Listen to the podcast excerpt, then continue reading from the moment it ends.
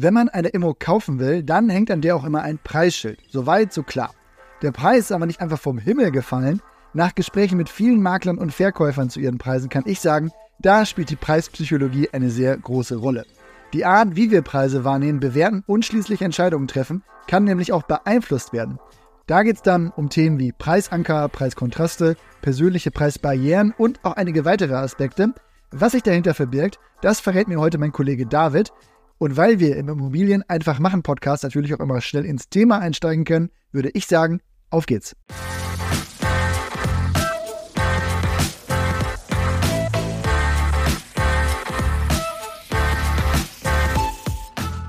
Hi David, du hast mir letztens von der Auswertung der Angebotspreise und der tatsächlichen Transaktionspreise erzählt, die du mit unserer Kollegin Simone für Immos bei Urbio mal gemacht hast.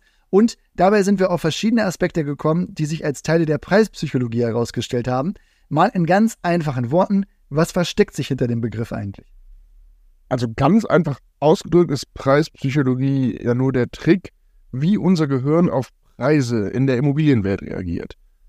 Also wenn wir jetzt in unsere Köpfe schauen und dann sehen, wie wir Preise verstehen und warum wir das tun. Also warum denken wir, dass zum Beispiel 999.999 Euro besser klingt als 1 Million Euro, obwohl es ja kaum ein Unterschied ist. Oder warum fühlen wir uns von einem Schnäppchen angezogen, auch wenn es eigentlich teuer ist?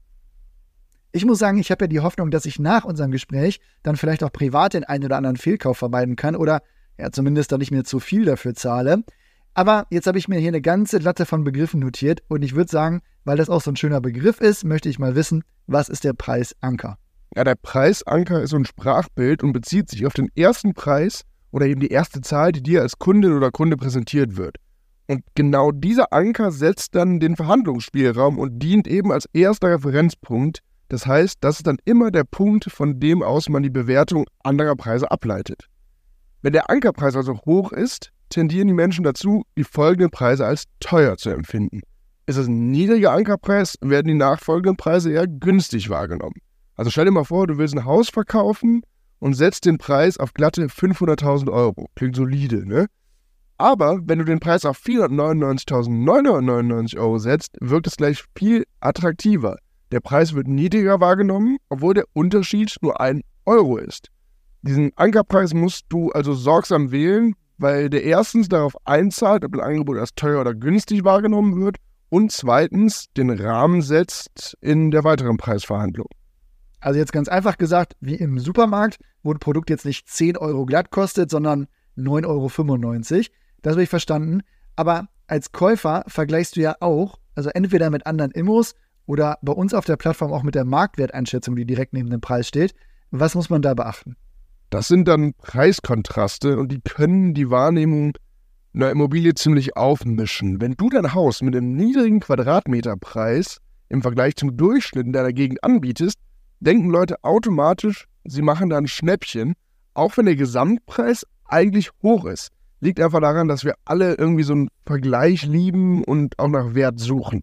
Ja, man sagt ja auch nicht umsonst, der Gewinn liegt halt im Einkauf, aber wo du es jetzt gerade sagst, ich sehe solche Immos mit guter Lage und einem Wert deutlich unter der Markteinschätzung und dann denke ich mir oft, krass, das ist ja eigentlich ein No-Brainer. Dann schaue ich auf die Gesamtzahlen und finde die immer noch attraktiv, aber passt halt nicht in mein Budget. Ja, das sind dann natürlich deine persönlichen Preisgrenzen, also psychologische Barrieren, die das Kaufverhalten natürlich beeinflussen. Wenn du als Käufer dir jetzt vorab sagst, du gibst nicht mehr als 350.000 Euro aus, dann wirst du alles über dieser Grenze eben als viel zu teuer ablehnen, auch wenn es objektiv betrachtet ein fairer Preis sein kann. Als Maklerin oder Verkäuferin ist es wichtig, genau diese Grenzen zu kennen und entsprechende Verhandlungsstrategien zu entwickeln. Wie sieht denn so eine Verhandlungsstrategie dann aus? Ja, also das kommt natürlich darauf an. Bei Eigennutzern ist der Preisrahmen manchmal noch variabler, wenn eben emotionale Faktoren mit reinspielen. Also ein sehr, schön, sehr schöner Sonnenuntergang im Garten oder sowas. Ähm, ja, oder man arbeitet einfach mit Bonusangeboten. Ja, klingt so, als würde ich jetzt was geschenkt bekommen. Geschenkt, in Anführungszeichen, ist natürlich die Frage. Aber auf jeden Fall bekommst du was obendrauf, das den Wert für dich subjektiv erhöht. Stell dir vor, du wirfst noch einen Jahresgutschein für die Gartenpflege oder einen Umzugsservice ins Paket. Das pusht nicht nur den wahrgenommenen Wert, sondern verwischt auch so ein wenig den Preisanker, den die Leute im Kopf haben. Man rechnet sich dann schön. Bei Kapitalanlagen dann vielleicht eine Sondereigentumsverwaltung obendrauf, die dann in den ersten Jahren inkludiert ist, sodass da kein Aufwand entsteht. Ja, das letztere finde ich ehrlich gesagt gar nicht so schlecht. Also, das habe ich noch gar nicht in Anzeigen gesehen, aber ich kenne echt einige Nutzer, für die das wirklich auch ein Mehrwert wäre. Oder so ein ja, Versicherungsschein für Mietausfallversicherung oder so. Also, je länger ich jetzt gerade darüber nachdenke, würde ich sagen, desto besser finde ich das eigentlich. Da kann man jedenfalls kreativ werden und da merkst du auch, es kommt auf jeden Fall auf die Zielgruppe an. Für den einen sind es emotionale Argumente und bei anderen kommt man dann eher über den Sicherheitsaspekt. Wichtig ist auf jeden Fall, das macht man deshalb, um auch Barrieren zu überwinden und näher am Preisanker zu bleiben. Und nun das nochmal zu sagen, das heißt natürlich überhaupt nicht, dass es kein gutes Angebot ist, aber wir wollen ja hier darüber sprechen, wie das auf deine Wahrnehmung wirkt. Eine andere Möglichkeit wäre auch Optionen zu präsentieren. Was präsentiert man denn da? Also dein Ziel ist es ja, dass man als Verkäufer eine wahrgenommene Wertsteigerung zeigt, um Barrieren zu überwinden. Was du also machen kannst, ist mehrere Optionen zu präsentieren für beispielsweise eine Drei-Zimmer-Wohnung. Dann präsentierst du als Verkäufer erstmal ein teureres Angebot. Vielleicht eine bessere Ausstattung oder leicht bessere Lage oder neueres Baujahr. Als nächstes präsentierst du die günstige Variante. Aber da musst du dann Abstriche von deinen Wünschen machen und es ist einfach weniger attraktiv. Und plötzlich wirkt das mittelpreisige Angebot eigentlich wie die beste Variante. Mhm. Muss ich mal drauf achten, Jetzt hattest du aber eben erwähnt, dass ein Preis von ja, 499.999 Euro günstiger wird als 500.000 Euro. Also ehrlich gesagt hat es bei Immobilien bei mir, glaube ich, gar nicht so die Wirkung. Ich finde es aber interessant, wenn das total krumme Preise sind. Also 247.350 Euro, um jetzt mal ganz random auch ein Beispiel reinzuwerfen. Warum findest du das interessant?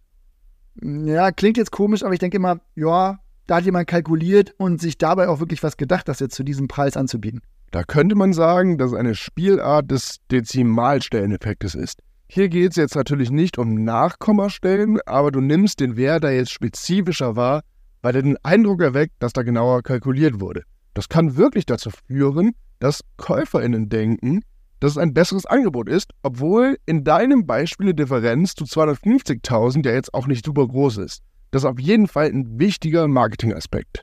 Also eine Frage, die mich da auch mal beschäftigt, wenn ich mir Exposés angucke. Wie siehst du das eigentlich mit Provision? Also es gibt ja immer wieder Angebote, die provisionsfrei angeboten werden und bei dann, ja, vielleicht der Verkäufer noch was an den Makler zahlt. Ist das besser, als den Preis vermutlich niedriger zu halten und die Provi dann gewohnt zwischen Käufer und Verkäufer aufzuteilen? Gute Frage. Ich weiß gar nicht, ob es da schon Studien zu gibt wie das wahrgenommen wird. In einem Verkäufermarkt würde ich sagen, dass die Provision wenige KäuferInnen abgeschreckt hat. Das war einfach der Preis für die Eintrittskarte. In einem Käufermarkt würde ich schätzen, dass die Wahrscheinlichkeit erhöht, dass man es als gutes Angebot wahrnimmt, wenn man keine Provision zahlt, da man aktuell ja auch nicht mehr so easy mitfinanzieren kann. Da würde ich auch sagen, klingt plausibel erstmal. Danke schon mal für deine Insights und deine Einschätzung stürzen wir uns mal in die Ubio Takeaways und ich würde sagen, wir haben mit Preisreferenz, Ankerpreis, Preisbarrieren, Option, Bundling oder Bonusangeboten und dem Dezimalstelleneffekt wirklich einige Punkte mal angesprochen, die man einfach kennen sollte, um auch gute Entscheidungen treffen zu können. Und wie ich es öfter schon gesagt habe, Knowledge is King. Mich würde hier aber auch interessieren, wie du dazu stehst und was deine Erfahrungen sind. Ich würde sagen, dass ich schon dafür anfällig bin, eher einen Preis zu akzeptieren, wenn ich glaube, dass der sehr bestimmt gewählt wurde und dass meine persönliche Preisbarriere mit guten Bonusangeboten auch gut überwunden werden kann. Ich wünsche dir jetzt aber erstmal einen schönen und erfolgreichen Tag. Wir hören uns bald wieder. Mach's gut, bis bald. Ciao.